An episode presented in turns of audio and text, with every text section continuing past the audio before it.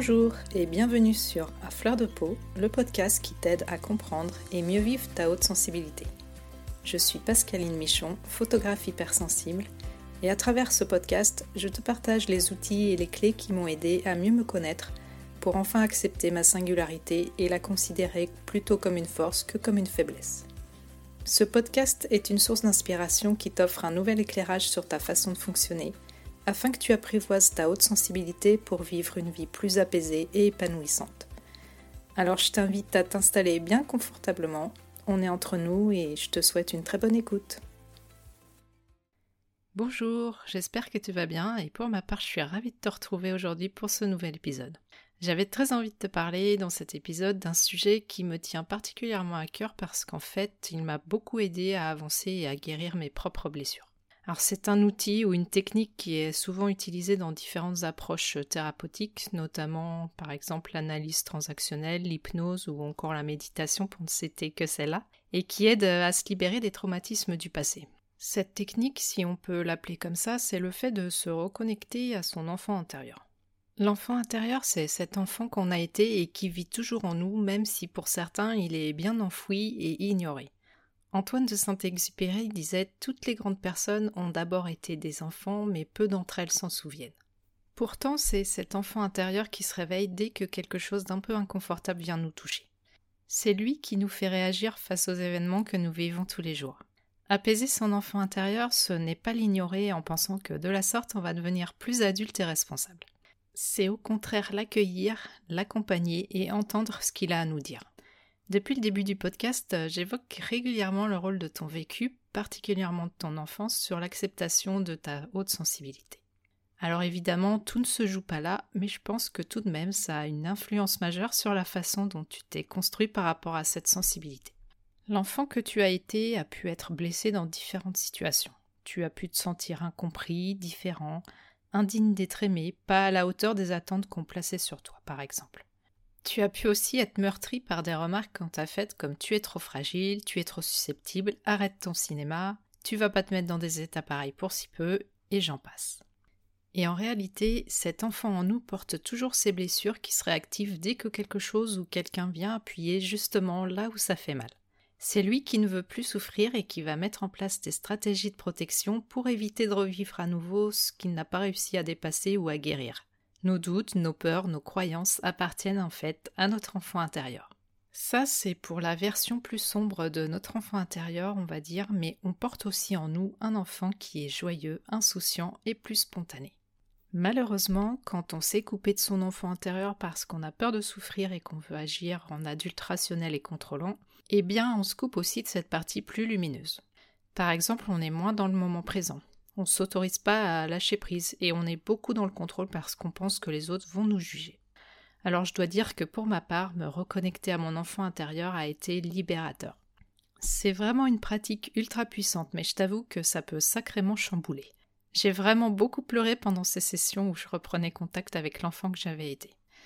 Ça peut faire un petit peu peur, je te le concède, car en fait on vient toucher notre part de vulnérabilité. Et tu sais bien que quand on a lutté longtemps contre notre propre vulnérabilité parce qu'on la considère comme une faiblesse, eh bien ça peut s'avérer très difficile de lâcher prise et de se laisser aller.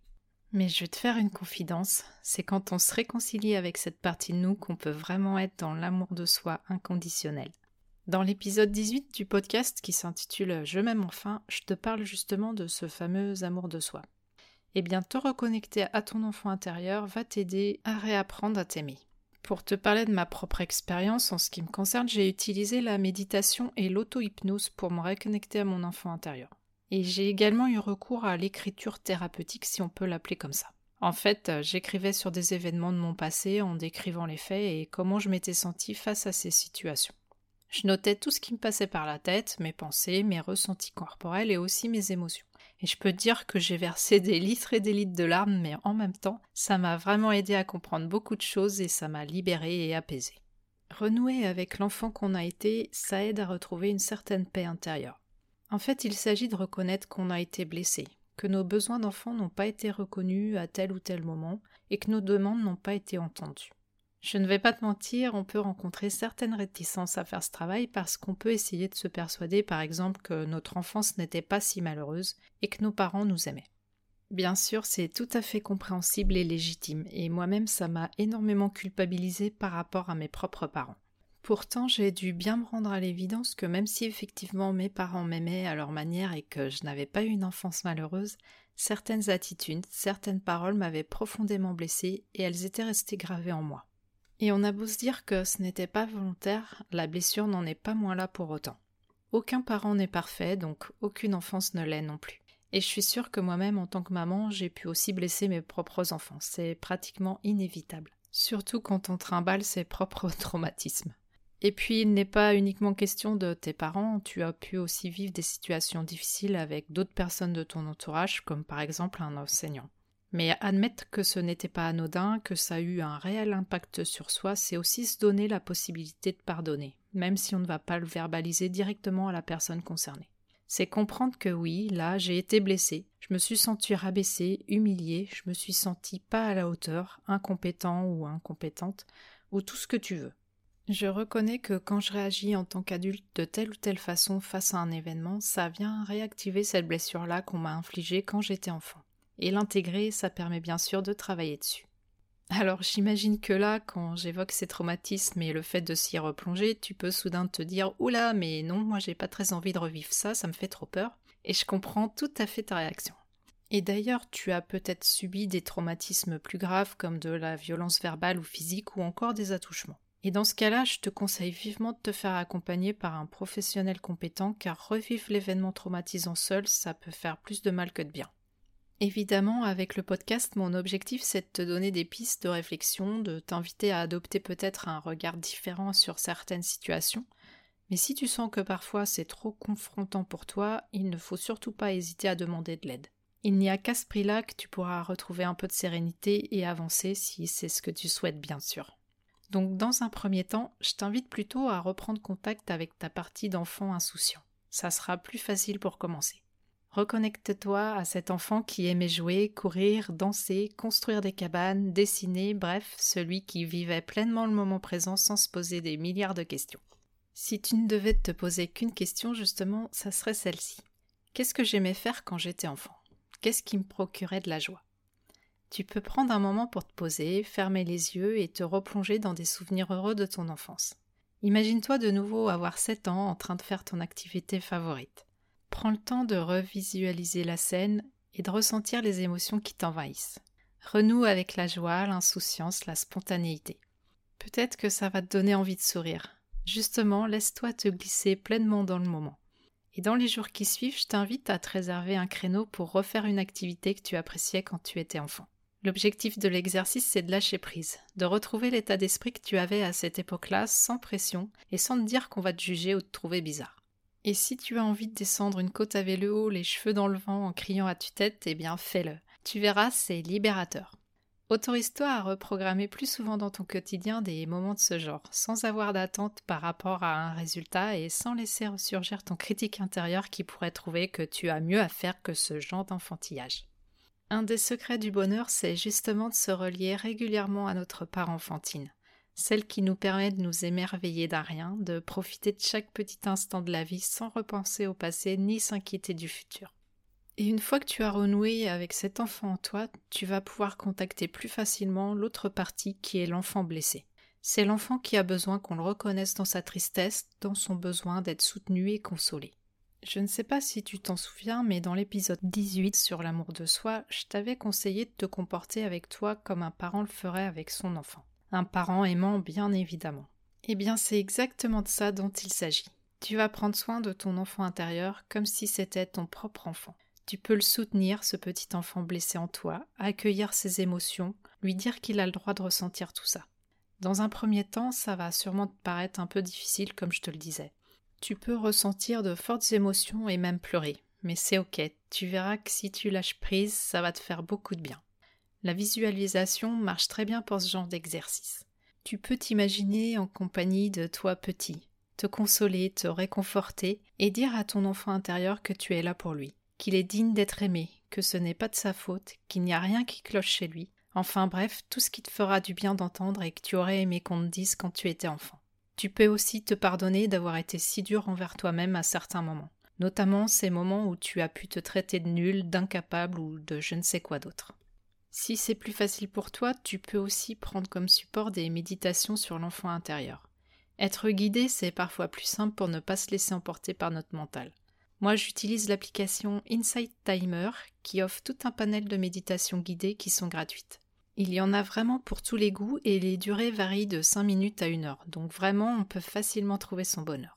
Il y a aussi une version payante où tu peux accéder à toutes les méditations, aussi à des sessions de cours sur plusieurs semaines. Je peux te proposer aussi l'application Petit Bambou qu'on connaît bien et qui est française et je pense d'ailleurs que je t'en ai déjà parlé. Elle est très bien aussi mais il y a beaucoup moins de choix en version gratuite et il faut vite passer à la version payante si on veut pouvoir varier et pas trop tourner en rond. Sinon, comme je te le disais en début d'épisode, tu peux aussi écrire à ton enfant intérieur ou écrire sur les événements de ton passé pour réussir à t'en libérer. Je sais que certaines personnes sont plus à l'aise avec l'écriture et je pense que c'est très efficace pour pouvoir sortir les choses de soi. Pour ma part, ça m'évite de ressasser et quand je pose ce que j'ai dans la tête sur le papier, ça m'aide énormément à clarifier les choses. L'avantage, c'est que tu peux vraiment noter tout ce qui te passe par la tête et ça soulage franchement. Me reconnecter à mon enfant intérieur m'a permis en ce qui me concerne de me réconcilier avec moi-même. Ça m'a aussi aidé à me libérer de la rancœur et du ressentiment que je pouvais entretenir par rapport à certaines situations que j'avais vécues. J'ai pu pardonner et me pardonner. Et je pense personnellement que c'est la voie vers une meilleure acceptation de soi. Depuis que je reviens régulièrement vers mon enfant intérieur, je trouve que je suis moins en réaction par rapport à mon environnement. Je fais preuve de plus de bienveillance et de tolérance et je suis beaucoup plus dans l'ouverture au lieu de me refermer sur moi-même. Je suis également plus à l'écoute de mes besoins, de mes ressentis et j'accueille plus facilement mes émotions. Bref, pour moi, c'est vraiment positif. Voilà ce que j'avais envie de te partager pour aujourd'hui. Pour conclure, je te conseille la lecture du livre Prendre soin de son enfant intérieur de Thich Nhat Hanh. J'espère que je le prononce bien. Alors c'est une lecture qui ne va pas forcément plaire à tout le monde parce que c'est axé philosophie bouddhiste, mais le livre contient des exercices et pas mal de méditations en plus des nombreuses réflexions que je trouve très pertinentes autour de cette notion de l'enfant intérieur.